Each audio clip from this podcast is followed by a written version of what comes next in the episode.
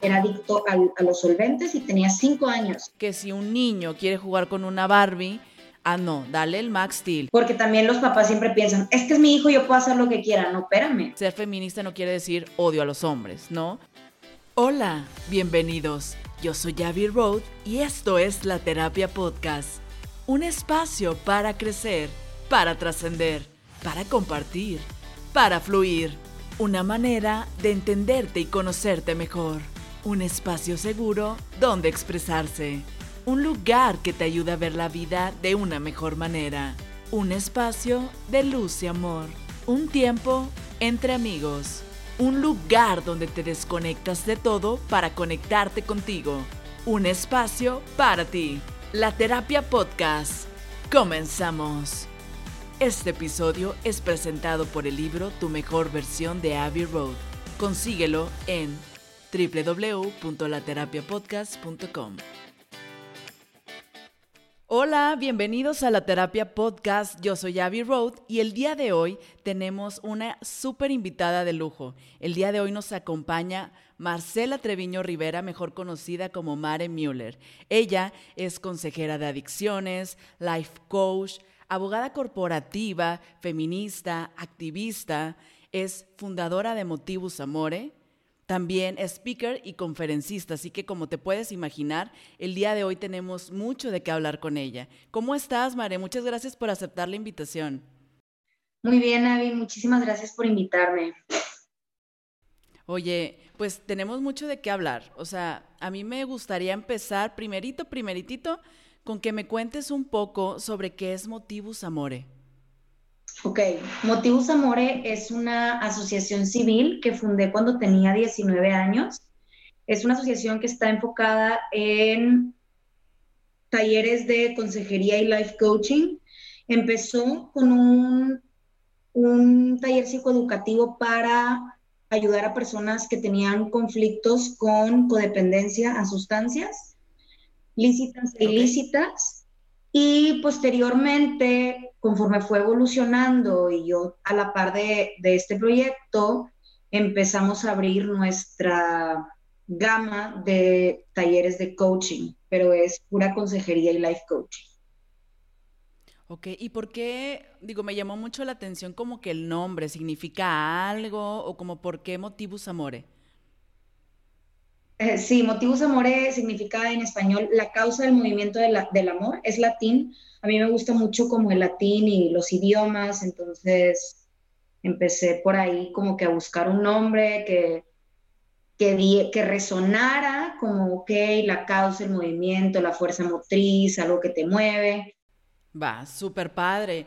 ¿Y qué es lo que te motiva a ti o lo que te motivó en ese momento para decir, a ver, yo voy a lanzar esta fundación, voy a hacer esto? O sea, ¿qué es eso que te movió para poder hacerlo? Bueno, empieza, como te comenté, con un eh, taller psicoeducativo. Yo tuve conflictos con adicciones casi 12 años, muy joven, y ya para los 19 años ya estaba este, rehabilitada, ya tenía ganas. Siempre tuve la inquietud de querer ayudar, creo yo que eso está en mi esencia. También vengo de una familia, mis, mis, dos abuelos, eh, paterno y materno, eran altruistas cambiaban, les gustaba ayudar, cambiar las cosas. Y creo yo que lo traigo un poquito en la sangre de mi familia. Este, y siempre tuve esta, este color ¿no? dentro de mí de quiero hacer algo, quiero cambiar las cosas, quiero dejar huella, quiero mejorar, siempre ver como dónde había oportunidades para mejorar. Yo siempre tuve, pues, fui una persona que se consideró rebelde en, su juventud y en su preadolescencia y adolescencia. Y creo yo que sigo siendo una rebelde, ¿no? Pero ahora con causa, ¿no? Empecé a, utilizar, a buscar las causas, empecé a buscar las rupturas sociales, ayudar, alzar la voz y pues sigo siendo la misma rebelde, ¿no? Que no se conforma con, con lo que le dan o el sistema y que siempre está tratando de mejorar, pero pues ya desde un ámbito profesionista y ya desde un ámbito por la, por la vía sana. Y en ese momento en el que tú estabas como que experimentando todo este tipo de cuestiones, ¿qué es lo que te hace a ti como querer salir de ese mundo? ¿Qué es lo que te hace a ti como decir, basta y como darle ese giro a tu vida, darle esa vuelta a tu vida? Creo yo que principalmente lo que para muchas personas que, pasan por este camino y que salen de, él es el hartazgo, ¿no? Es el hartazgo de, de todo el, de malvivir, ¿no? Y de no disfrutar nada. Yo me sentí vacía hasta que empecé esto. Me consideraba un ser humano vacío que trabajaba a través del dolor, que trabajaba a través del impulso, que estaba enojada todo el tiempo. Yo tuve muchos este, conflictos. Yo entré a, las adicciones por muchas razones, pero de las principales fue por baja autoestima y, una... No, no, no, tenía una identidad definida, me pesaban muchas cosas que seguramente a muchos, muchos seres humanos les pesan, porque es algo muy común, este, los trastornos de la conducta alimentaria, la, la validación, la aceptación.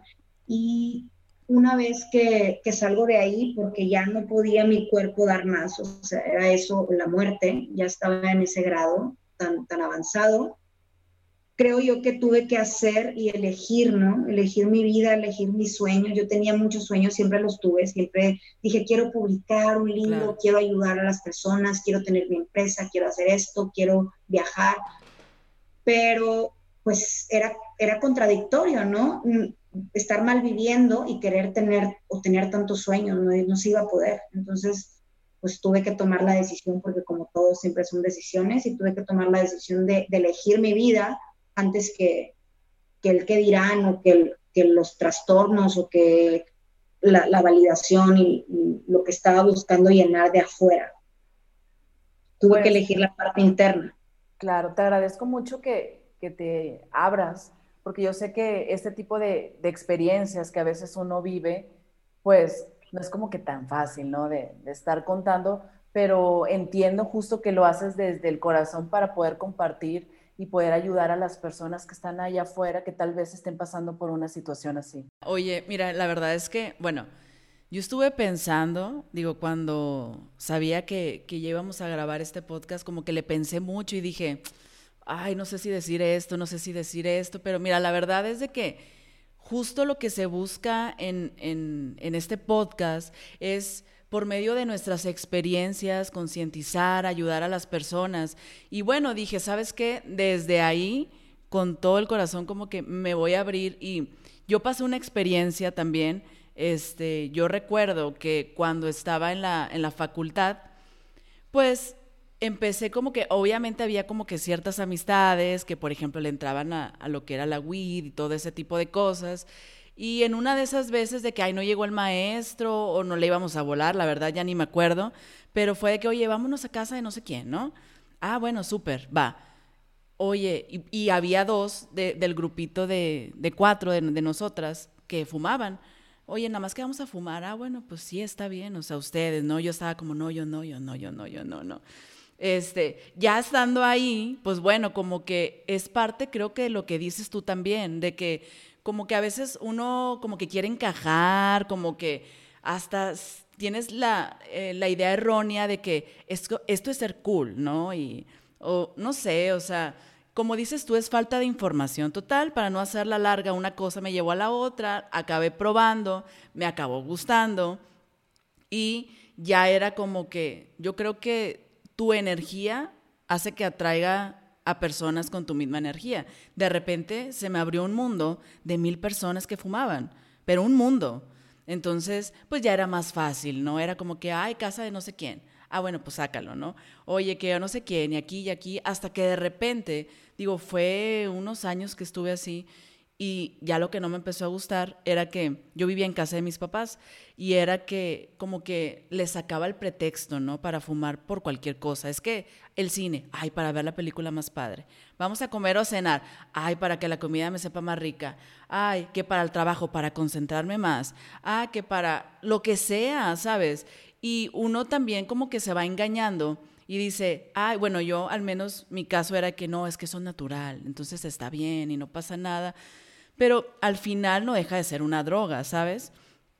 Y como que no, es que eso no causa adicción y no, pero yo decía, oye, bueno, al menos en mí sí, porque cada vez me hace como que querer como esa chaqueta mental de decir, pero no es cierto, pero, pero estoy bien, pero no es que sea adicta, solamente me gusta pues sentirme bien, ¿no?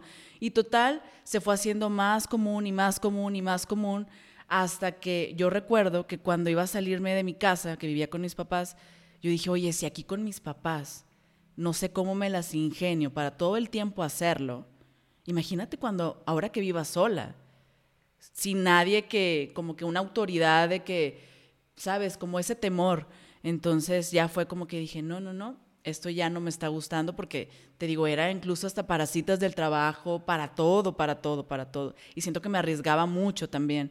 Entonces, como que ya, decidí, como que yo sola hice la conciencia de que no me gustaría ir más allá, ¿no? Porque ya probé esto, me gustó y no sé si esto me va a llevar a otras cosas. Entonces, mejor no. Y bueno, ya fue algo que, que dejé, ¿no? Pero a lo que voy con esto es que muchas veces si alguien que nos escucha del otro lado puede que también todo esto se le haga como, ay, normal o muy fácil o no, pero pues al final no deja de, ser una adicción, ¿sabes? No deja de, de ser algo que estás consumiendo. Todo esto que tocaste o estos mitos y realidades que tocaste justo nada más contando tu experiencia, cómo es natural, no me va a causar adicción, me va a hacer concentrarme más, me va, sí, o sea, ese tipo, hay cosas dentro de esta cultura que son mitos que se han ido pasando, es desinformación, nos hemos ido desinformando los consumidores y los no consumidores, y a su vez son un poquito de realidades muy este, alteradas. Una persona, la marihuana solamente ataca el trastorno de ánimo, el trastorno de sueño y el trastorno de apetito, no ataca para nada la concentración. El hecho de que venga de una, del suelo y que de una planta, como sí, este, el cannabis, no quiere decir que cuando pasa por un proceso, es decir, de las personas que la producen, no sea 100% natural ya estudios indican que pues la rocían con muchas toxinas, a veces más hasta de 100 sustancias que le rocían para generar un efecto más fuerte al momento de que el consumidor la ingiere. Y así entre, tipo, entre otros tipos de cosas no acabaría para contarte de todas las cosas buenas y malas y desinformación que hay ahí afuera acerca de todas las sustancias lícitas e ilícitas. Creo yo que cuando vamos creciendo, lo más sencillo y lo que se nos hace más fácil por la inmadurez que tenemos y la falta de, pues, de iniciativa para investigar lo que estamos consumiendo, lo más fácil es creer lo que escuchamos de la persona que la consume y la vende, ¿no? Este, pues que si llega una persona, obviamente que te va a vender un cigarro o una sustancia, claro que te va a hablar maravillas, no te va a decir los, los contras, ¿no? Te va siempre a, decir lo positivo, lo bonito. En la televisión también hay mucha cultura muy bonita que te la pasan los artistas, o sea, es un mundo. Y lo, y lo menciono porque si hay una persona que está escuchando esto y a lo mejor se identifica contigo, que dice, oye, creo que ya tengo un problema, pero es imposible porque es natural, no, o sea, la codependencia, nos podemos hacer codependientes hasta una persona.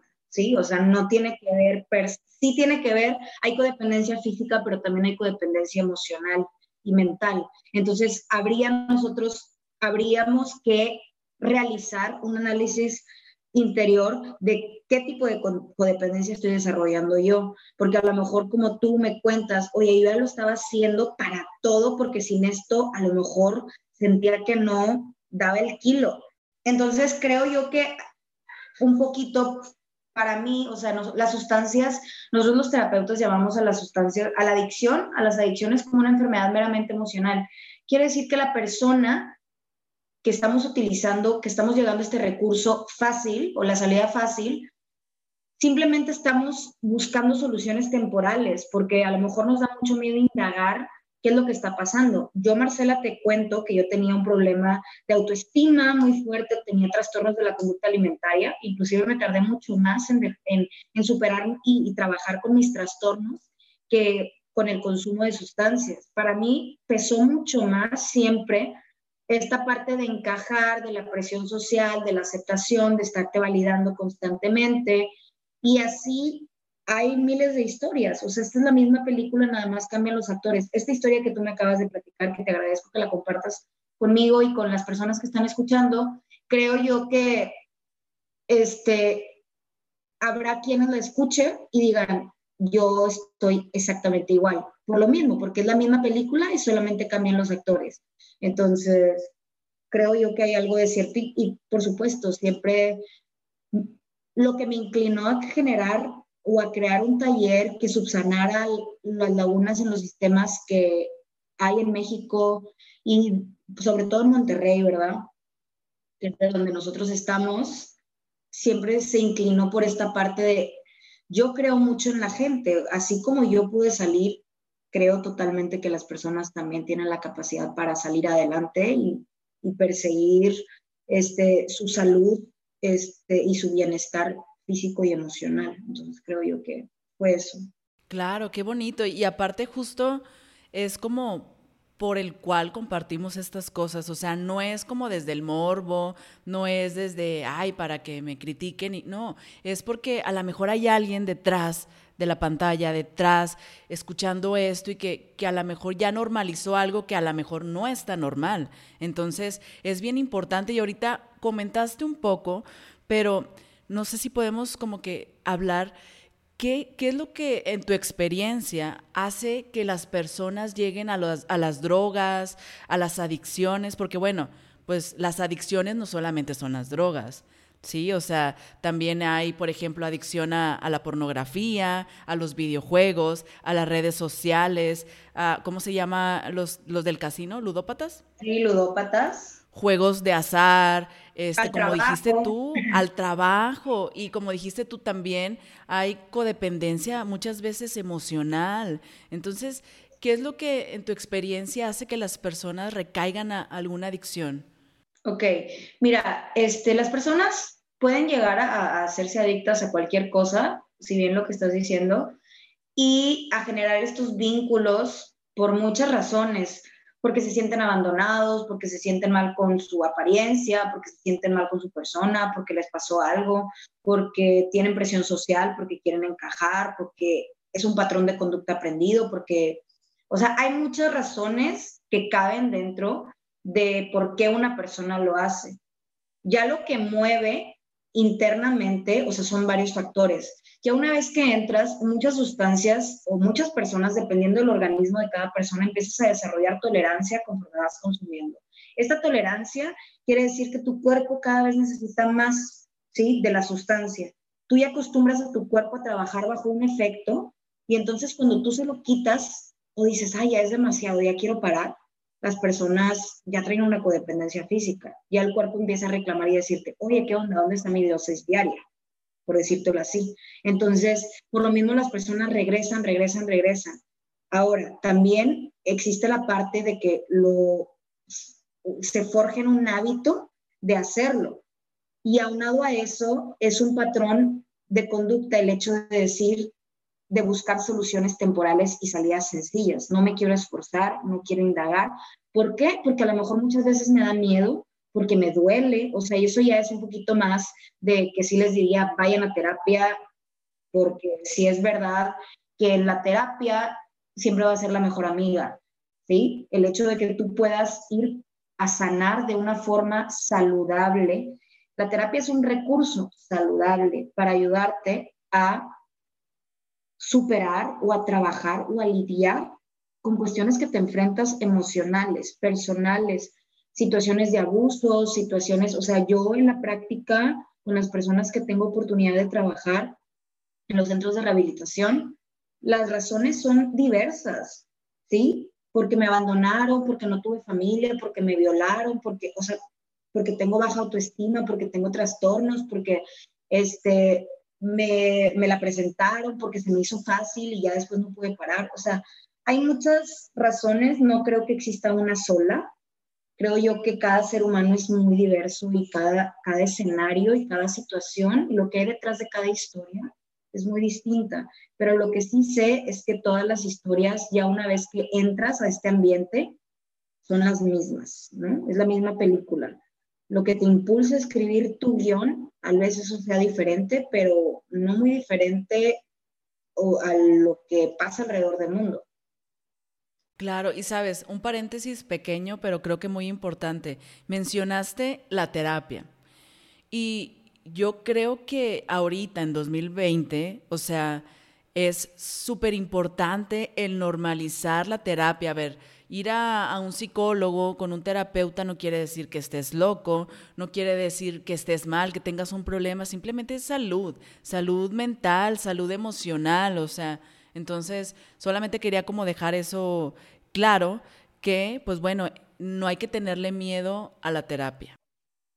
Totalmente, o sea, la verdad es que nuevamente eso también es cultural, el hecho de el hecho de pensar que tenemos que ir a terapia hasta que me siento súper mal. Claro, es una, es una forma de llegar a la terapia.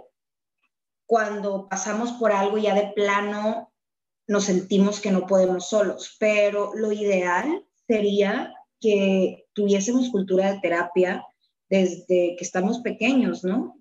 Si a lo mejor nos están escuchando algunas mamás y, oye, mi hijo está actuando raro o eh, trae, yo lo noto distinto o muy apagado, es importante que no le tengamos miedo a recurrir a la terapia y la ayuda de un profesional. Los profesionistas para eso se capacitan, para eso es como cuando yo me enfermo, así como yo, yo tengo esta analogía que siempre les comparto a las personas que toman mis, mis talleres.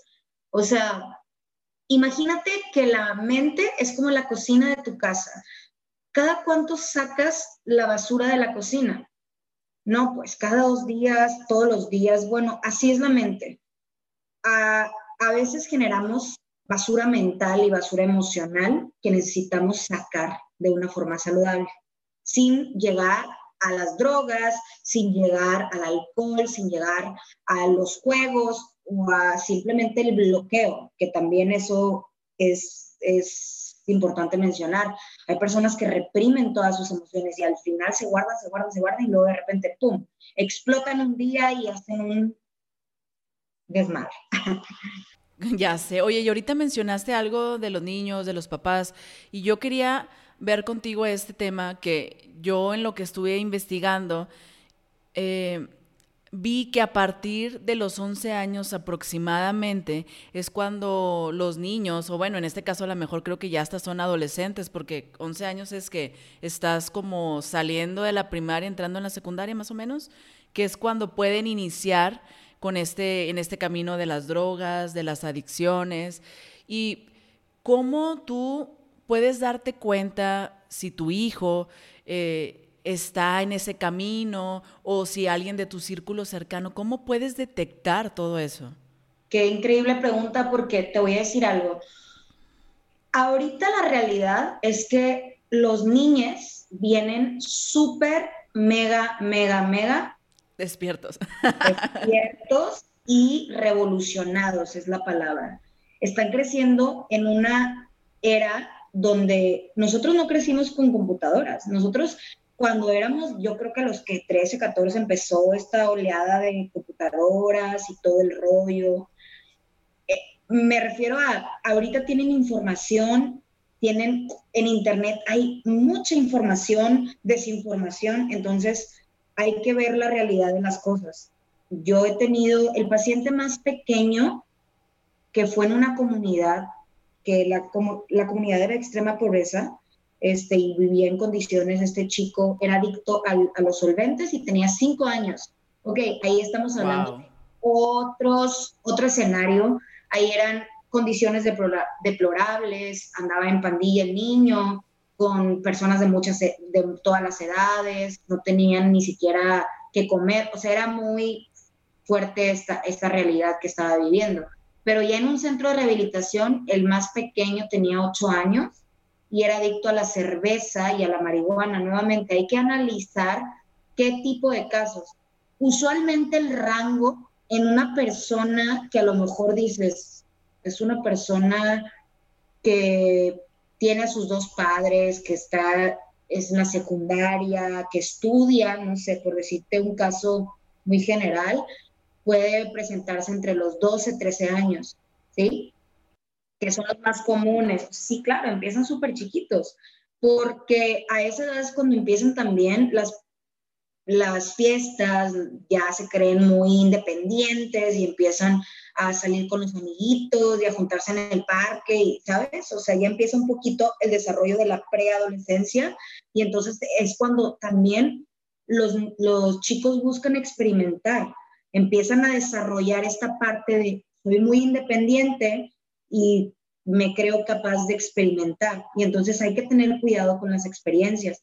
¿Cómo detectar? Bueno, yo pienso que siempre está en las actitudes y en la comunicación. La mejor arma que van a tener los padres de familia siempre va a ser la comunicación y habilidades para comunicarse con sus hijos.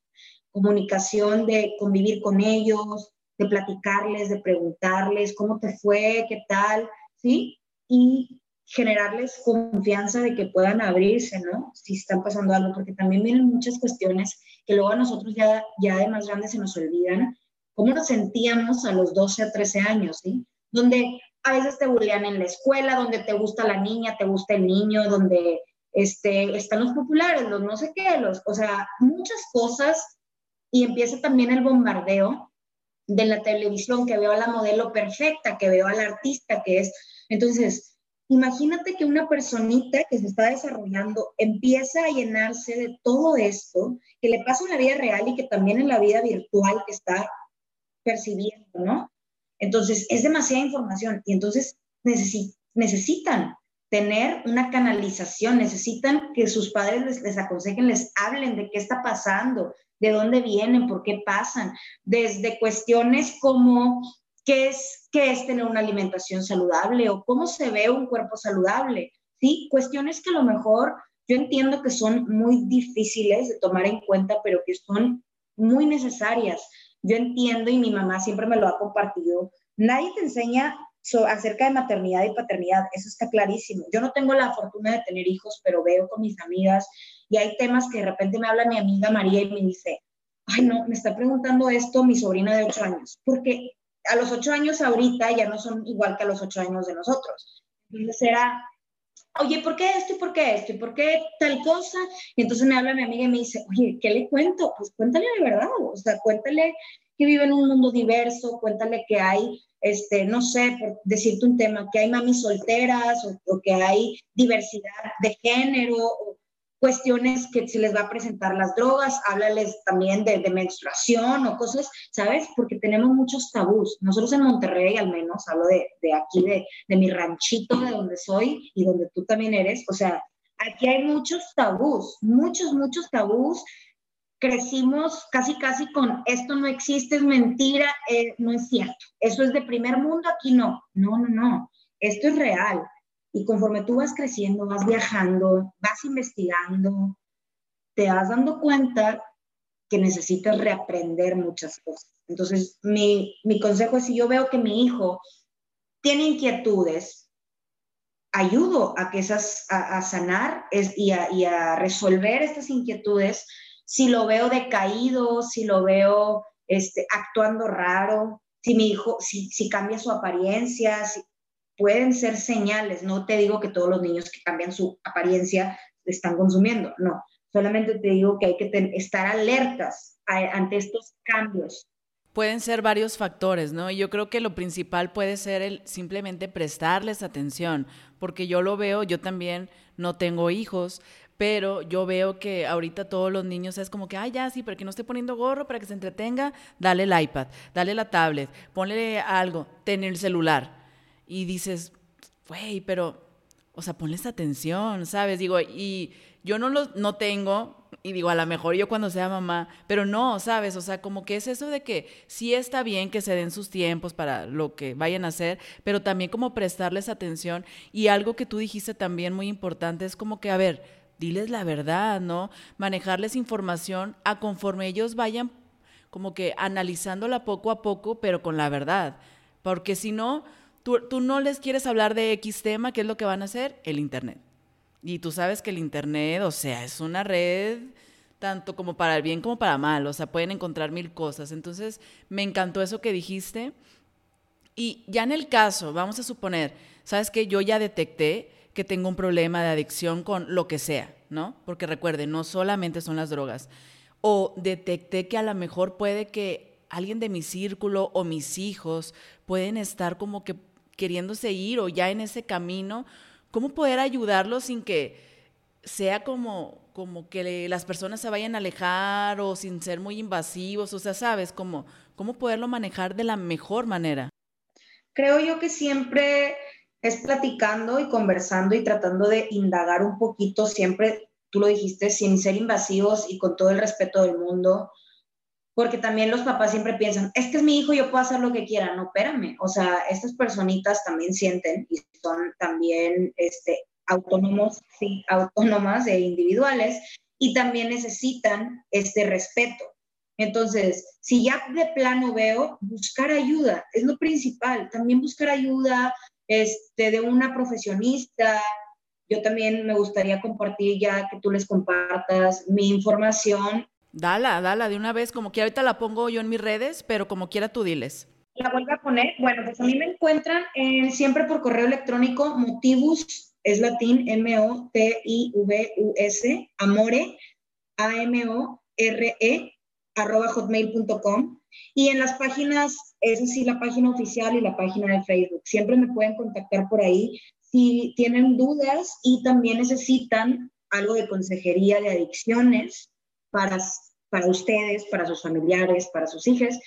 O sea, ya, y creo yo que también puedes recurrir siempre a un psicólogo, pedir ayuda clínica, que también este, es importante. Digo, no todos los, psiquiatras ni psicólogos le saben a las, a las sustancias, porque esto es un tema muy extenso, pero también a su vez te pueden referir siempre. Entonces, creo yo que sí es importante, si yo tengo esta inquietud, no lo dejen para después. Y también si eres una persona que necesitas apoyo, pues también siéntate en la libertad de contactarme, porque creo yo que es algo que sí eh, está padre no hacerlo solo ni sola y tener este apoyo y pues que tú sepas, ¿no? Que, que, es mucho mejor en equipo. Claro, pues bueno, como quiera, o sea, si ahorita no alcanzaron como que, ay, ¿cómo era? No se preocupen, yo se los voy a dejar en la descripción del video de YouTube, del podcast, pero sí es importante, como dice Mare, que pidan ayuda, se acerquen a alguien, pidan ayuda, se comuniquen, a ver, no vas a ser ni la primera ni la última persona que esté pasando por un problema de adicción y no quiere decir tampoco que se acabó el mundo porque estás pasando por esto. A todo lo contrario, ¿sabes? Esto que estás pasando puede ser a lo mejor un momento y se puede dar la vuelta y atravesar cualquier cosa, situación que estés pasando. Así que, pues bueno, ahorita yo como quiera les dejo sus redes para que puedan contactar a Marcela y ahora me gustaría entrar un poco, porque yo sé como que en esa faceta de escritora, porque sé que has escrito para revistas, artículos, libros. Quiero que me cuentes un poco sobre el libro de historias e histerias. Ok, historias e histerias. Bueno, creo yo que tengo que darte un poquito de contexto respecto a la escritura. Así como siempre tuve esta inquietud de ayudar, creo yo que todos mis caminos se conectan eh, yo soy escritora de motivacional, ya desde, pues, declarada, o sea, declarada que me di cuenta que lo mío era, me era la motivación desde el 2011. Pero yo escribo desde los 11 años. Siempre he escrito, antes lo hacía para mí, después conforme fue evolucionando las redes sociales, lo empecé a hacer en redes, en el Fotolog, después en el Facebook. Y casualmente las personas siempre me decían como, oye, es que leo lo que escribes y me siento bien, me, identifico, me ayuda. Yo decía, órale, gracias. En su momento como lo, lo vi como, como algo lindo recibir esos mensajes y posterior a ello, en 2012, así como, como mi inquietud también era ayudar, pues obviamente como escritora, que siempre ha sido mi pasión, la escritura, era escribir libros. Entonces alguien que estaba en el mundo de las letras me da la recomendación de que me involucre en Conarte y en sus talleres y que empiece a tallerear. Para mi fortuna, entro a este taller en Conarte, que lo estaba impartiendo una de las escritoras más reconocidas aquí en, en Monterrey, Patricia Lauren, y el taller estaba lleno, ¿no? Y había, no sé, más de 30 personas y entre ellas puro escritor ya realizado, o sea, gente que trabajaba en el norte, que escribía en revistas, artículos, que ya tenían ocho publicaciones, y yo, yo era la única que no tenía nada publicado en aquel entonces más que todo lo que había hecho en redes desde adolescente, y resultó que ya conforme se termina el taller, terminamos 12 personas, que fueron los que aguantamos el ritmo porque fue un taller muy duro. Pati tiene unos talleres buenísimos, pero son de que tienes que ponerte a... Estás hablando que, que te piden profesionalismo y que te piden compromiso, entonces, y que aguantes lo que sea que te digan, ¿no? Que si tú escribes toda una cuartilla y te dicen no sirve, solamente sirve un renglón, tienes que decir, wow, tengo que cambiar todo y tengo que desechar. A mí me ayudó muchísimo porque yo nunca había publicado y me ayudó inclusive a salir del closet de decir, oye, soy escritora motivacional. Nunca lo había pensado yo, nunca me había definido en, en algún género. Y pues ya resultó que con arte nos propone a mí y a otros 11 escritores que nos quieren publicar, ¿no? Entonces cada quien publicó, yo publiqué en, esa ocasión un poema y un epistolar y eh, estuvo bien padre la experiencia, fue mi primera publicación con dos ediciones ya, pero por parte de Conarte y pues a mí me tocó presentarlo a la prensa y después fue después justo, todo se entrelaza, por eso te digo, después justo de que terminó, me, estaba yo en esa presentación a la prensa en Conarte, presentando el libro, leyendo y yo dije, oye, ¿sabes qué? Es que yo quiero hacer esto. Yo quiero ser una persona que persigue sus sueños y sus metas y, le da check a esta, estas visiones que tenía para mí. Y al día siguiente renuncio, yo tenía un, puesto de abogada, mi padre, renuncio y empecé a entrenarme como coach. Fue algo muy, eh, pues fue pura sincronía y pura sinergia para mí. Wow. Y sobre todo como que esa valentía, ¿no? De decir, este, esto es lo mío, este es mi sueño, no sé cómo me va a ir, no sé ni qué onda, pero ir por ello. Y ahorita que dijiste algo sobre que hacías publicaciones en redes, tienes una cuenta que es Amores y Versos. A mí me llamó mucho la atención porque, bueno, es como poesía, ¿cómo es? ¿Introspectiva? Introspectiva. Ok, me llama mucho la atención que es poesía, porque quiero saber qué es lo que te inspira a hacer poesía cuando, por ejemplo, al menos lo que yo pienso es que la poesía no es un, género, por decir así, una categoría muy explorada o no es tan popular, o sea, que, pero me imagino que has de tener como que algo en la sangre, ¿no? Que dices, y a mí no me importa, y, ¿sabes? Y, sigue viva la poesía ahorita en el 2020 y está súper chingón, o sea, ¿qué es eso que a ti te motiva para, para seguir como que con la poesía? Yo consumo mucha poesía, en realidad a mí me gusta bastante escuchar poesía, leer poesía, me, gusta muchísimo. Creo yo que independientemente, ya cuando empecé a hacer lo de, lo de Motivos Amore, ya escribir motivacional se convirtió en parte de mi trabajo. Ya era pues hacer un update diario de ayudar todo el taller que yo, psicoeducativo, yo trabajo a través de la retórica literaria, desde frases motivacionales, o sea, ya se había convertido en mi trabajo y entonces seguía yo teniendo esta Marcela o esta Mare, esta Mare escritora. De hecho, Mare Müller es mi seudónimo en la escritura cuando yo empiezo a concursar este, como escritora. Por eso tuve que buscarme un seudónimo y tuve que registrarlo y ya se convirtió en todas las publicaciones yo las, las hago por parte de Mare Müller. O sea, en realidad mi nombre es Marcela, ¿verdad? Pero bueno, estaba esta Marcela, que estaba con, en este personaje Mare, que decía, oye, ya no quiero escribir solamente para trabajar, quiero también escribir para mí y de igual forma seguir esta línea.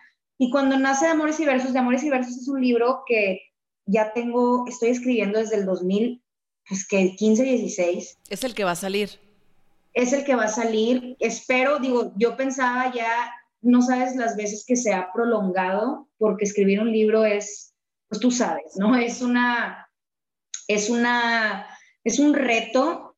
Yo ya cambié de dos editoriales, ahorita estoy como independiente, que lo quiero sacar por mi cuenta, porque con esas dos editoriales no funcionó, no teníamos como la misma visión. Entonces, ha sido todo un proceso desde edición, contratar personas, este, editoras, cambiar de editorial, hacerlo por mi cuenta, o sea, pero bueno, al final del día sigo en el mismo ramo, por eso es introspectiva, es pura poesía que te ayuda. El libro, la intención que tiene es seguir ayudando, ¿no? Son puras historias de personales y también historias que tuve la fortuna de entrevistar a las personas que me compartieron esas historias acerca de las relaciones ¿no? que, que, tenemos o las relaciones que, interpersonales que vivimos, ¿no? de sentirte suficiente, de ser suficiente, de amor propio, de autorrespeto, de autocuidado. Entonces el libro, la, la intención que tiene es que, que, el ser humano cuando lo lea vea para adentro en cada texto. Son textos cortos, así está de Amores y Versos. Me ha funcionado en la red, en Instagram y en Facebook y pues por lo pronto es la única plataforma donde los comparto. Va, pues bueno, vamos a estar muy al pendientes para cuando salga, para poderlo promocionar, para que las personas sepan. Y bueno, por mientras, como quiera, también pueden irse a su Instagram, que es Amores y Versos, ¿así? Amores y Versos. Va, como quiera, les digo, se los voy a dejar todos, tranquilos.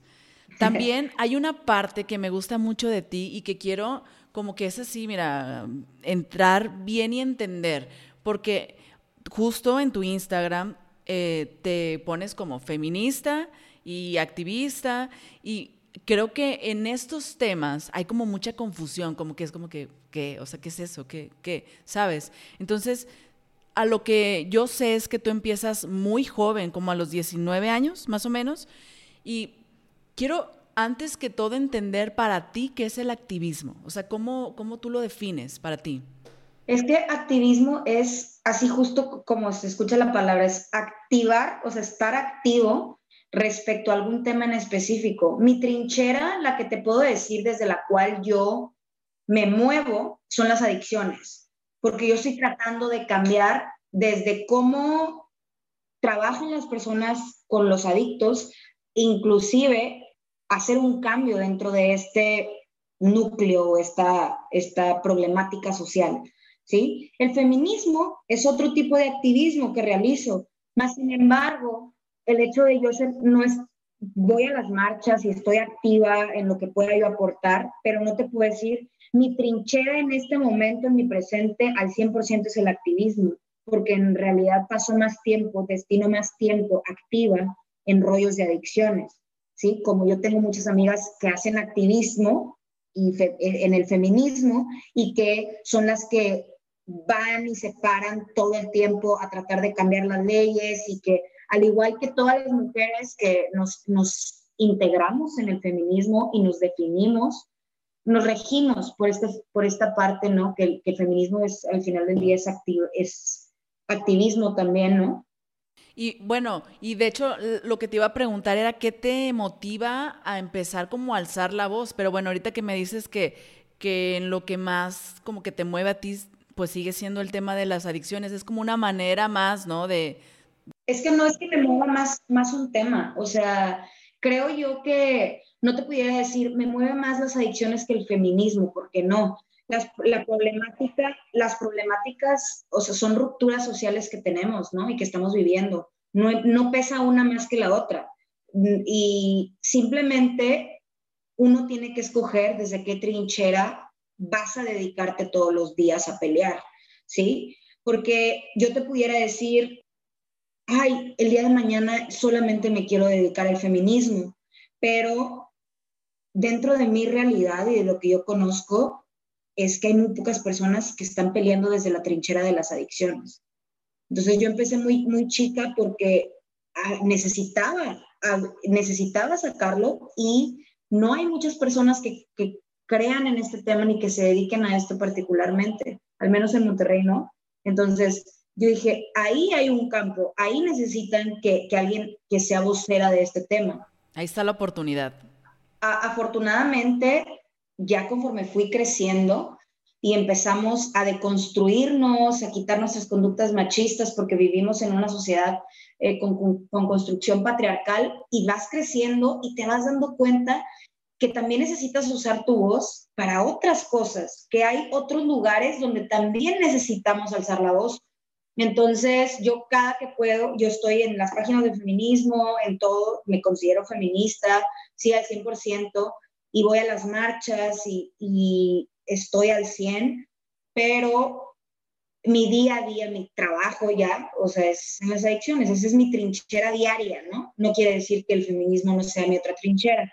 También organizo un festival con Motivos Amore, que es justo para erradicar la violencia de género, se hace cada año y te digo, ya es un poquito Motivos Amore, pues así tal cual es la causa del movimiento del amor. Yo estoy buscando eh, mejorar la calidad de vida del ser humano a través de los talleres que imparto, si son talleres de autoestima, si son talleres de coaching, si son talleres de trabajar las relaciones, el apego, las pérdidas, todo este, toda esta cuestión, también está buscando todo el tiempo Motivos Amore mejorar la calidad de vida en todos los aspectos y dejar, dejar una sociedad más limpia para las personas que vienen de abajo. Si los niños que van creciendo, que apenas van desarrollándose, que quieren, Justo hoy, fíjate, me estuve platicando con mi sobrina de 13 años, que es feminista, mi sobrina, y que aparte está deconstruida y que le encanta todo el rollo. Y ella comparte en sus redes sociales unas caricaturas que hablan de inclusión, de deconstrucción, de privilegios. Y yo le digo, wow, de que, le digo, mijita, qué bonito que, que tú tengas acceso y me voy a escuchar muy señora, digo, no estoy tan señora, pero me voy a escuchar así, en mis tiempos no había esas caricaturas y me encanta que tú estés recibiendo esta información y que lo que sea que tú estés consumiendo, las caricaturas o el anime que, a ella le gusta, sea eh, de construcción total y que tú ahí te hablen de los privilegios y que te hablen de, la igualdad de género y que te hablen de la inclusión y que te hablen de diversidad y que te hablen de, de la homosexualidad y que te hablen de todo esto que a mí a mí no me hablaron y que yo tuve que aprender a la mala sobre la marcha, etcétera, ¿no? Entonces está increíble. Uno tiene que evolucionar conforme vas evolucionando con las generaciones. Hay cosas que a mí mi sobrina me enseña, imagínate, o sea, a los 13 años que ella me diga, sí, tía, es que ahora fíjate que hablan de esto y mira, pasó este, este rollo y fíjate y leíste, o sea, y tienen 13 años, imagínate. o sea, entonces, claro está, viene cañona. A los 13 años yo andaba en súper malos pasos ya, ¿sí? Porque factiblemente tenía la misma, el misma, las mismas inquietudes que mi sobrina, la misma fuerza, la misma intensidad, la misma potencia, pero a mí nadie me dijo, vete por aquí, ni me, ni me mostraron otra información, ¿sí? Me reprimieron esta información, me la ocultaron mucho tiempo y los recursos que a mí se me presentaron pues fueron las sustancias, que para la edad de mi sobrina Sí, o sea, para la edad de mi sobrina yo ya estaba enganchada en la cocaína. Entonces, yo veo a mi sobrina y digo, wow, ella me acompaña a las marchas ahorita. O sea, y digo, imagínate que yo a los 13 años fuera activista y feminista como mi sobrina. Cállate. Wow, o sea, claro. Las, las generaciones de, de ahorita están increíbles y están súper revolucionadas y nosotros también tenemos que tener la disposición de aprender de ellas. No porque tú seas papá significa que tu hijo no te va a enseñar porque también te enseñan muchas cosas. O sea, yo ahorita lo vivo día a día con mi mamá. Mi mamá a veces, oye, vi esto, leí esto, pero ¿qué significa esto? Perdona mi ignorancia, pero tal cosa. O ¿por qué en tu video hablaste con la E? Mami, es lenguaje inclusivo, ahorita lo tenemos que utilizar porque, sabes, o sea, no podemos seguir como discriminando a las mujeres y necesitamos reforzar la igualdad de género y también de las profesiones y todo este rollo. Ay, muy bien, perfecto ¿sabes? Se vale preguntar, se vale no saber, se vale indagar, investigar por nuestra cuenta y también preguntar. Claro, y ahorita que, bueno, estuviste hablando mucho de lo feminista, creo que hay mucha confusión en ese tema y que se piensa, no, es que eres feminista, quiere decir que estás en contra de los hombres. Y quiero que, nos expliques un poco para ti, desde tu experiencia, qué es qué es ser feminista y por qué crees que es importante seguir como dándole apoyo a esta causa y, hacer que, las mujeres y todas las personas, porque no creo que solamente las mujeres puedan ser feministas, ¿sabes? O sea, como que también incluir a las personas para que pues sean más los que estemos en esta causa. Entonces, como que poder aclarar un poco todo esto, ¿no? Ok, es que hay, que entender lo siguiente. El feminismo siempre ha existido. Nosotros en el 2020 no estamos descubriendo el hilo negro, ¿sí? El feminismo existió desde el segundo en que nosotros mujeres podemos votar, desde que tu abuela pudo votar, desde que mi abuela este, se pudo casar con quien quería, desde que mi mamá pudo tener los hijos que ella decidió. ¿Pudo usar jeans? Desde ahí, y sí, o sea, te estoy hablando que vivimos en una sociedad feminista, ¿sí? El feminismo siempre ha existido, desde las, de las feministas que lucharon y pelearon porque nosotras tuviésemos oportunidades laborales, oportunidades de estudio. Desde ahí, entonces a mí me, me provoca un poquito de, pues, este, estrés, estrés, que las personas digan, es que a mí el feminismo no me representa, el feminismo te ha representado desde que naciste que tú no lo sepas o que no lo hayas, no te lo hayan platicado como tal, es otra cosa. Porque los padres de la patria eran hombres, porque las personas a las que tú les debes la colonización, sí, han sido hombres. Porque en la escuela dime cuándo te hablaron que tú votas gracias a que un grupo de feministas, mujeres, se levantaron y alzaron su voz y dijeron, las mujeres también merecemos voz y voto y también merecemos estudiar y también merecemos decidir con quién nos casamos y no merecemos ser vendidas ni explotadas ni servimos solamente para ser bebés.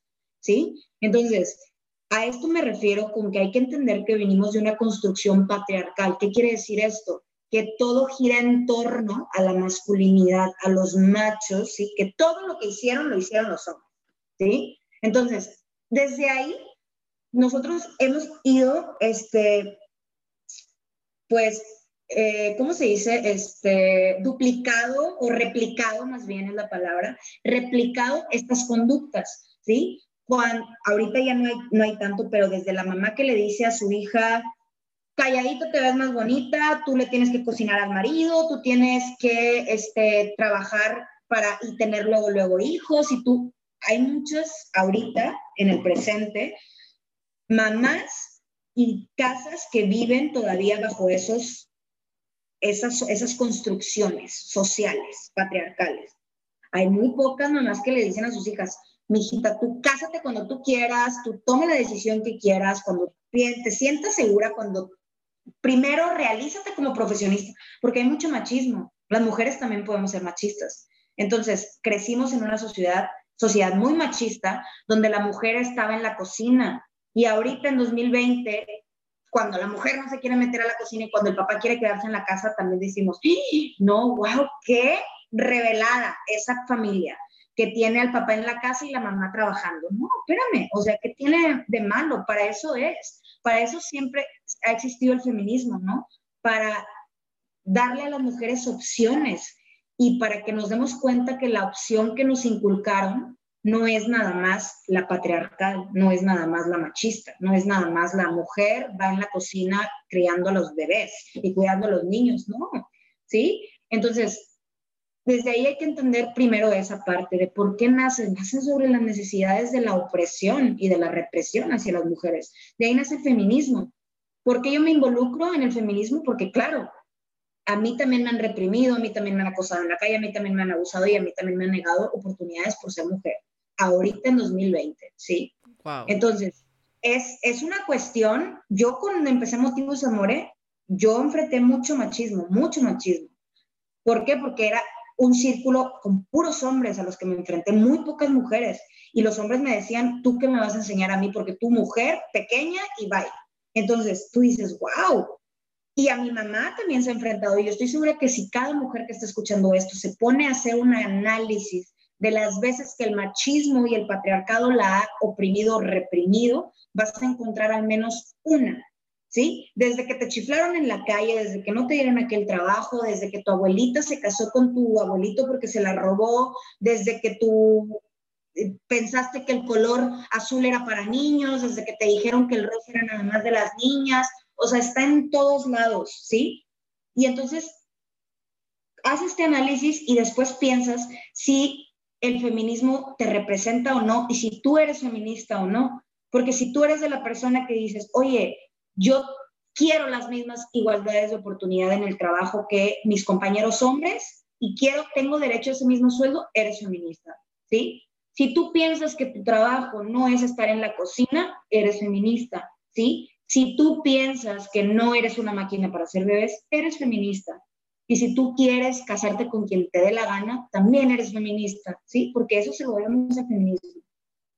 Entonces piénsenle, por favor, a la otra que digan, eso no me representa. Ahora, dentro del feminismo, de esto, dentro de este movimiento y del activismo, hay mucho, mucha discriminación también. Hay las feministas radicales, las que te van a decir, odio a los hombres y a Dios en mi vida. No está buscando eso el feminismo. El feminismo no quiere que odies a los hombres. El feminismo no se trata de los hombres, ¿sí? Se trata de las nosotras mujeres que queremos que se nos valí, que, que, se nos dé la, la, representación y que se nos den los derechos que merecemos por estar vivas, punto, se, se fregó, ¿sí? Desde el hecho de que tú naces, no tendría por qué el, el, la, la sociedad imponerte conductas y construcciones desde que nace. Ay, esta es niña, déjame le pongo en el hospital el gorrito rosa, porque pues es niña y porque pues el rosa es de la niña. Espérame. O sea, ¿cómo? Me explico. Desde ahí, con algo que tú dices, ay, qué ridículo, es real. Uno podría pensar que nosotros las feministas señalamos y hacemos este análisis y decimos, es que ¿por qué esto y por qué al otro? Y nos empezamos a cuestionar. La deconstrucción ¿Qué, es el término de construir? Es reaprender, ¿sí? Es algo que a mí ya me habían enseñado, no es así, lo tengo que reaprender. Entonces, el de construcción de construirte es evolucionar, ¿sí? Es cuestión, ¿cómo, ¿cómo empiezo yo a construirme? Desde el cuestionamiento, ¿por qué esto? ¿Por qué al otro? ¿De dónde nace? ¿Cómo surge? ¿Para qué es? ¿Sí?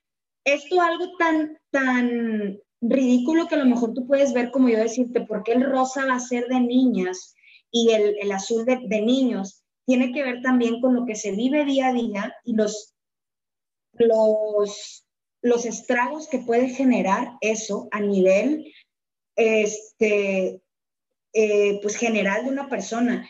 Yo quiero que pienses a la próxima que cuando pienses y digas, ay, el rosa es de niñas, pienses en, en el chavito que está en la escuela, que trae una lonchera que no es roja y que los no es roja, roja y que los chavitos, sus, sus compañeros, piensan, asumen que a lo mejor es un rojo salmón o no sé, y asumen que es rosa, y entonces le empiezan a, a decir cosas, el hacer bullying porque trae una mochila rosa, ¿sí? Y entonces piensas en ese niño encerrado en el baño, pensando y preguntándose por qué mi mamá me compró una mochila rosa que supuestamente era para niñas. Espérame, porque un color va a ser y va a definir tantas cosas, porque un color va a generar tanto ruido a tal grado que unos niños se sientan con el derecho de etiquetar, juzgar, bullear, hacer pasar un mal rato, hacer llorar, que se encierre, reprimir, o sea, son muchas cosas, sí, por decirte un caso específico, ese, ¿no? Entonces,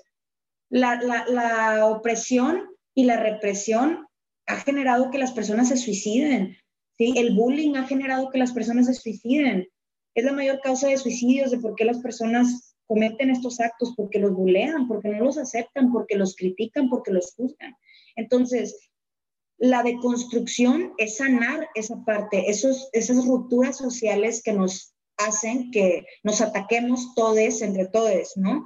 Entonces, el feminismo, al igual que otras vertientes, otras luchas, no, está, no significa que una lucha importa más que la otra, significa que estamos peleando por algo porque factiblemente hay en, ahorita que nosotros ya podemos votar y nos podemos casar, quiero que pienses y cierres tus ojos y pienses un momento en las, en las chicas de 12 años en, en, la India que casan todavía, sí, con un señor de 50 años que tiene 20 esposas, o sea, y que pienses que esa niña o en África a las que les cortan el, el o les cortan el clítoris a estas niñas, a estas mujeres, porque pues el clítoris es un pecado y sentir placer es del diablo, y que pienses en las niñas que están explotando la, pedofilia o la, o la, pornografía infantil, que tienen cinco años o cuatro años o ocho años, ¿sí? O las niñas de 12 años que están embarazadas. Eso hace, ¿sí? El patriarcado y el machismo. Todo eso hace,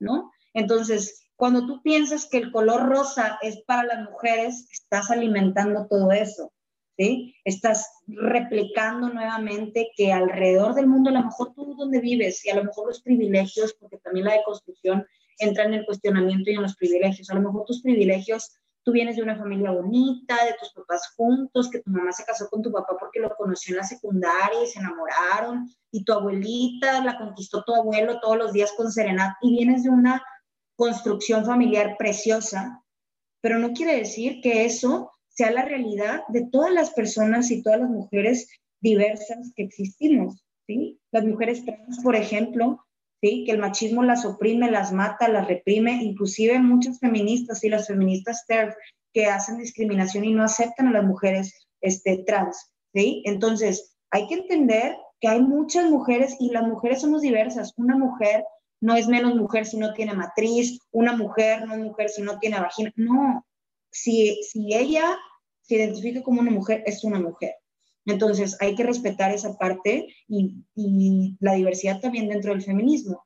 Claro, y entender también, a ver, no por ser mujer quiere decir que yo tengo que cocinar, que tengo que limpiar la casa, que tengo que lavar los trastes, que tengo que quedarme en la casa, que no puedo trabajar, que tengo que cuidar nada más a los niños y que tú por ser hombre quiere decir que solamente puedas trabajar y hacer cosas de, no sé, de la casa, del martillo, o sea, sabes, como que esos estereotipos que están bien marcados o que no tiene nada de malo también que si un niño quiere jugar con una Barbie, ah, no, dale el Max Steel, dale el dinosaurio, dale el carrito, y no pasa nada, son niños, o sea, yo creo que eso eso ya es pedo de los adultos. O sea, el niño ni siquiera le importa, el niño ni siquiera sabe, pero si tú como papá empiezas como esto está mal, esto está mal, ahora sí ya va a ser como un issue para el niño, ¿sabes? Entonces como quitarnos eso, ahorita ya no existen los roles, ya porque seas hombre o mujer, no quiere decir que tengas que seguir un patrón de hacer esto exclusivamente y pues como que, o sea, ya darle la vuelta a eso y no porque, como dices tú, ser feminista no quiere decir odio a los hombres, ¿no? Entonces... No, no quiere decir eso, jamás ha querido decir eso. Y qué bueno que mencionas lo de los hombres porque me da risa que tipo, a mí, es que mi esposo me está ayudando con los niños, no te está ayudando, está cumpliendo con su obligación de paternidad, ¿sí? Y los consideran mandilones.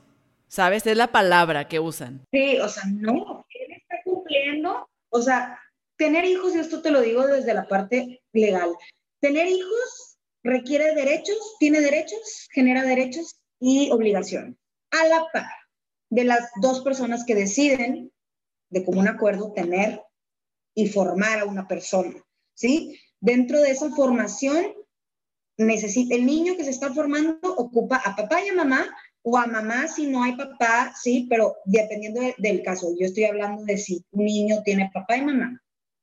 Papá también lo puede llevar a la escuela, papá también le puede hacer de comer, papá también puede limpiar la casa, papá también lo puede cuidar, papá también, o sea, involucren a sus parejas, digo, para eso las tienen.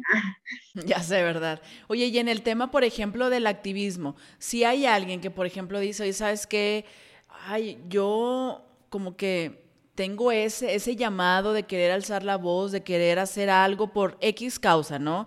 Que si los derechos, ya no me sé las, las siglas, qué pena, pero son un chingo ya, ¿no? LGBJ, ¿cómo es? Pues cuando no te, cuando no te las sepas, puedes decir LGBTQ más. LGBTQ más.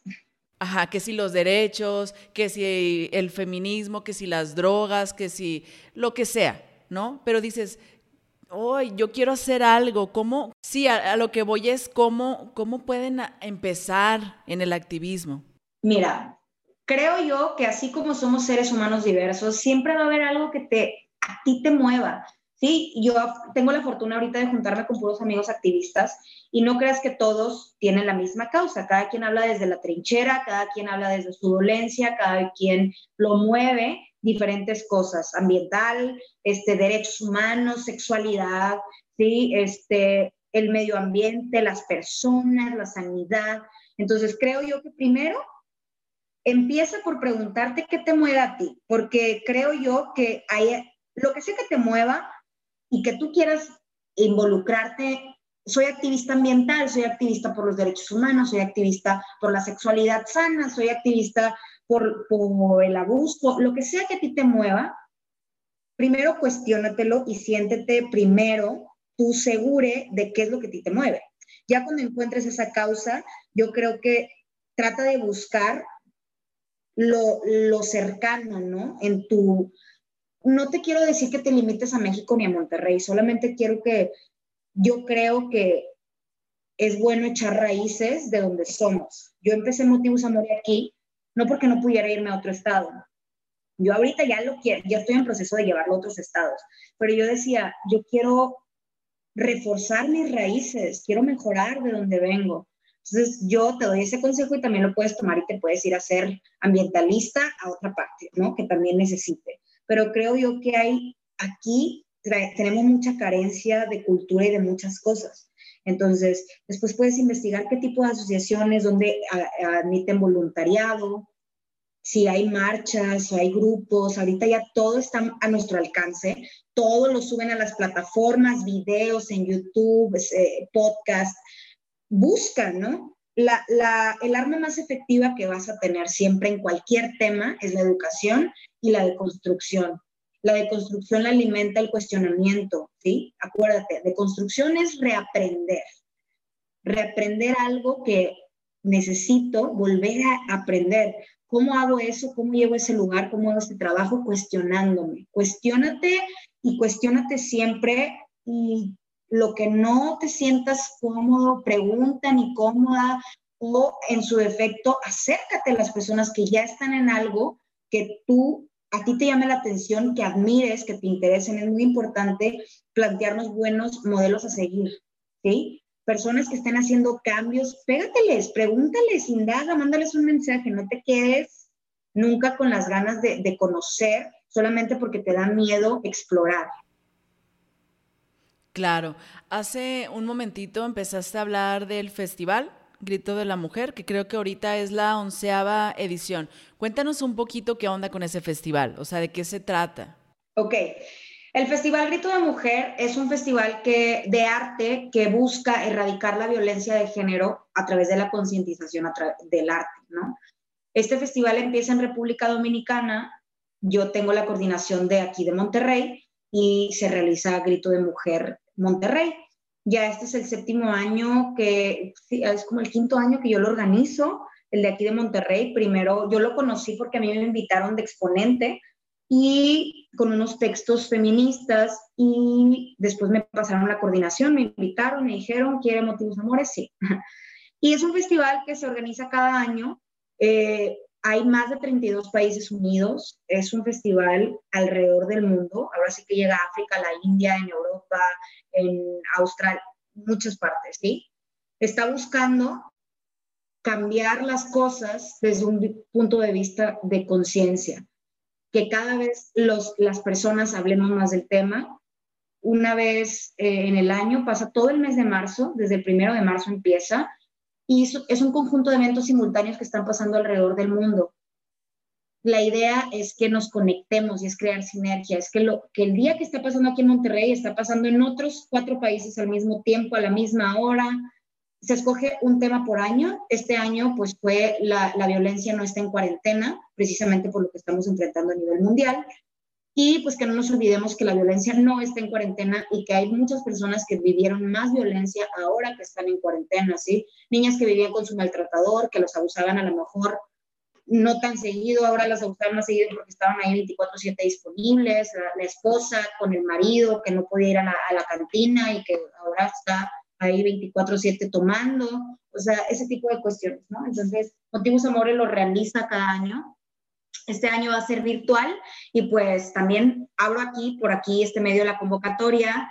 Más bien, los invito a la convocatoria. Es cualquier tipo de arte, cualquier expresión de género es bienvenida y cualquier tipo de arte, fotografía, pintura, este audiovisual, danza, performance, lo que sea que quieras tú aportar que tenga relación a música, si quieres cantar una canción, lo que sea que tú quieras, leer un texto, compartirnos un texto, un video, una foto, un cuadro, lo que sea, puedes mandar al correo motivusamore.com o por Instagram también motivusamore y te puedes nada más, hace falta que mandes tu edad tu propuesta y te involucres en Monterrey y pues si eres de otra parte de, México, pues busques el grito en tu ciudad.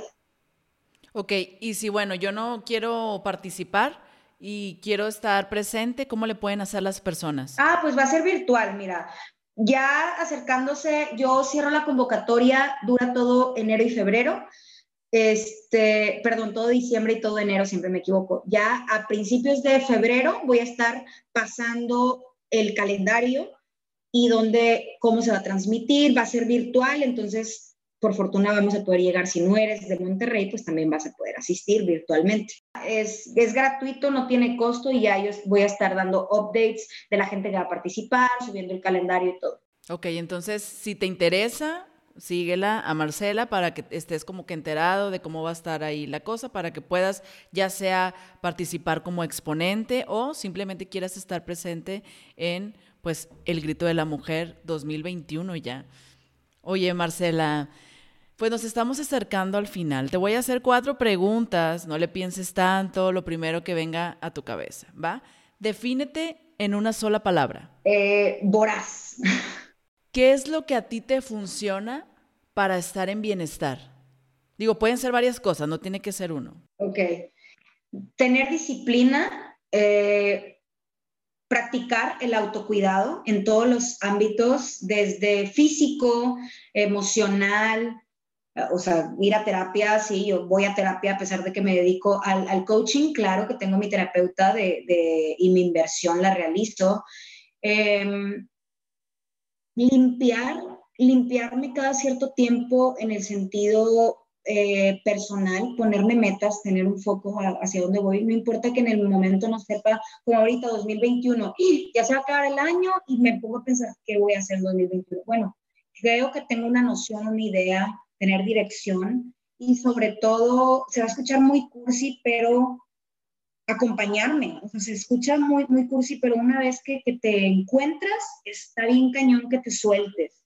Va a haber días malos, siempre va a haber días malos, pero parte del crecimiento es no invalidarnos y, abrazarnos, ¿no? Las partes claras y las, las oscuras también. Claro. Eh, ¿Algún libro que, que, tú puedes recomendar? O sea, yo sé que, digo, lees mucho, pero o alguno que tú digas, este lo leí y, ay, desde ahí como que me cambió o ese libro siempre lo voy a tener presente. ¿Algún libro que tú puedas recomendar? Mira, libros siempre, ok, hay un libro que yo te voy a recomendar unos dos. Hay un libro que yo leo una vez al año que es muy, que es muy conocido, pero que es muy digerible para las personas que a lo mejor no están muy acostumbradas a leer, también está en Spotify. Se llama Los Cuatro Acuerdos de Miguel Ruiz. Está buenísimo. Creo yo que estos, regirte por estos cuatro acuerdos es increíble. Yo lo leo una vez al año desde hace tres años y cada vez me deja una enseñanza distinta. Ahorita particularmente estoy leyendo un libro que se llama Kindfulness. Este, es en, es en, en español, eh, pero habla de practicar la autocompasión mezclada con el mindfulness, ¿no? De estar presente, pero ser compasivo contigo. Creo yo que esos dos libros, te los puedo decir, están increíbles. Y otro, si están pasando por un proceso de duelo o de alguna pérdida, El Camino de las Lágrimas de Jorge Buquet, muy bueno. Es así de que muy, muy padre. Si tuvieras un mensaje o alguna frase que compartir, ¿qué sería? O sea, como ese mensaje, si tú dices, este es el mensaje que quiero que compartir con el mundo, que la gente me identifique con esto, ¿qué sería? Creo yo que sería, este, todo el tiempo nos estamos transformando y si estamos transformándonos cada minuto, debemos de tener esta templanza y tolerancia para acompañarnos. No te juzgues tan duro, o sea, no te juzgues tan duro aunque la cosa se ponga muy fuerte. Siempre confía en que tú eres un ser humano totalmente capaz de resistir y de aprender en el proceso.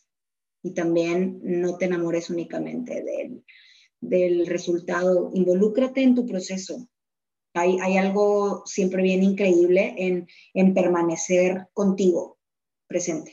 Ay, Marce, Marce, Mare, a las dos, muchas gracias por haber aceptado la invitación. Marcela es una, una persona que no, no, no le tiene miedo a la vida, ¿no? Porque a veces la vida te lleva por caminos medios oscuros, pero siento que, tú eres esas personas que, que, no importa la oscuridad porque siempre les sabes cómo sacar la luz y que no, una, una mujer valiente que, que no tiene miedo de alzar la voz y sobre todo no, definitivamente no eres el tipo de persona que se la pasa quejándose del mundo en el que vives, sino justo lo contrario, haces cambios, aportaciones, justamente para poder mejorar esas cosas que se tienen que mejorar. Así que un gran ejemplo para todos los que nos están viendo, para los que nos están escuchando. Muchas gracias, de verdad. Dinos dónde te pueden encontrar ahora en redes sociales, cómo te buscan, cómo te siguen. Muchas gracias. Primero, creo yo que a todas estas palabras, creo yo que que esta parte, por ejemplo, este podcast está cambiando las cosas, ¿no? Este, el hablar de ello y es aportar tu granito de arena, ¿no? Por ahí leí en tu, en tu descripción del podcast, o sea, es justo eso, ¿no? Cualquier, cualquier trinchera, la que tú tengas, no importa cuál sea, no importa si es a través de la pintura, la foto, el podcast, el libro, este, el activismo, decir en la escuela, si eres maestra, en tu casa, si eres mamá. O sea, no importa desde qué lugar tú puedas cambiar las cosas, porque siempre podemos desde nuestro lugar. Los cambios colectivos empiezan con cambios individuales, siempre. Empieza contigo, empieza con los tuyos, empieza con lo que tienes disponible y después te invito a que te avientes, ¿sí? Hay muchas cosas que las vas a hacer con todo y miedo, no creas que yo no tengo miedo, claro, a mí me han dado muchas cosas, he pasado otras, pero creo yo que siempre el universo te pone donde te tiene que poner y si tienes la disposición de aprender y de ver lo bueno dentro de lo malo, siempre vas a encontrar un aprendizaje. Me encuentran en las plataformas, ah, en Facebook, en Facebook estoy este, como Motivus Amore, así es la, la, la página, la fanpage, en Instagram estoy como Mare Müller, que es el personal, que lo tengo abierto porque pues ahí comparto un poquito de todo. También en Instagram Motivos Amore y Amores y Versos. Y pues por correo electrónico siempre, si tienen alguna duda, la página oficial también motivosamore.com. Y pues por lo pronto no tengo canal de YouTube, ya sé que me han dicho que quieren YouTube y podcast me voy a animar, me voy a animar. Siempre ando con la intención y las ganas de quiero hacer videos, quiero esto, pero por una u otra razón no ha pasado. Bueno, ya este 2021 tiene que pasar sí o sí, ¿no? Porque viene el libro, viene el canal de YouTube, viene tu podcast, que también te dije cuando, cuando nos vimos, y algo que, que está súper padre que dijiste. Como dice una canción, no recuerdo quién es, pero cambiar el mundo empieza por ti. O sea, uno a veces piensa que lo que haces tú, lo que hago yo, pues qué, ¿no? Pero son pequeños pasos que al final, eh, si entre más gente está haciendo también, pues ahora sí que lo cambiamos entre todos, ¿no? Así que no tengas miedo, tú que me escuchas, de alzar la voz, de atreverte, o sea, la vida se va en cuestión de segundos y qué triste que de repente se te fue, y más ahorita, ¿no? En estos tiempos que estamos pasando, de repente se te fue y, chin, me hubiera atrevido chin, me hubiera dejado de importar tanto lo que piensen de mí, chin, o sea, ¿por qué esperarte a que se te acabe el tiempo? ¿Por qué esperarte a que sea demasiado tarde? Que bueno, creo que nunca es tarde, pero a lo que voy es, si traes esa inquietud dentro, atrévete, no pasa nada, o sea, vamos a compartir nuestra voz, vamos a compartir esto que tenemos dentro porque estoy segura que entre todos podemos hacer estos cambios que tanto necesitamos como pues en el mundo. Así decía Gandhi, ¿no? De que sea el cambio que quieres ver en el mundo. Creo yo que todo lo que dices es cierto, o sea, todo, nada es permanente, o sea, todo es temporal. La felicidad también se acaba y las cosas malas también se acaban, entonces hay que aprovechar y vivir en el presente y poder hacer lo mejor desde el lugar que quieras hacer, desde el lugar que quieras. Mi abuelo siempre decía, si eres, si quieres ser bolero, pero sé el mejor bolero de todos. ¿Sí? Y se refiere ese dicho a la pasión que le pones a las cosas, a la voluntad, a la entrega. No importa lo que sea que hagas, pero si tú quieres aportar y quieres cambiar, va a pasar y todo se te va a poner para que eso suceda, ¿no? Entonces hay que confiar también. Claro, oye Marcela, y pues bueno, Obviamente hay muchos, muchos temas más que podemos seguir hablando y tú y yo, yo creo que nos podemos quedar horas, ¿no? Pero sí te quiero comprometer que más adelante, en otra oportunidad que tengas, vuelvas a estar de invitada, ya sea así también virtual, presencial, pero poder seguir explorando temas y sobre todo como que seguir expandiendo ese eco para que llegue a más personas. Sí, si tienen también una inquietud de algún tema, pues que yo pueda abordar en lo que escucharon, pues me encantaría. Sí, vas a ver que voy a hacer la encuesta, a ver qué nos dicen. Y de todo corazón te quiero agradecer y como una muestra de agradecimiento te voy a hacer llegar mi libro que ya salió este, este mes con mucho cariño, de verdad. Te lo voy a hacer llegar. Eh, y acuérdense ustedes también que ya está disponible, lo pueden encontrar en www.laterapiapodcast.com, en amazon.com, es para envíos internacionales y Amazon MX para aquí, para México.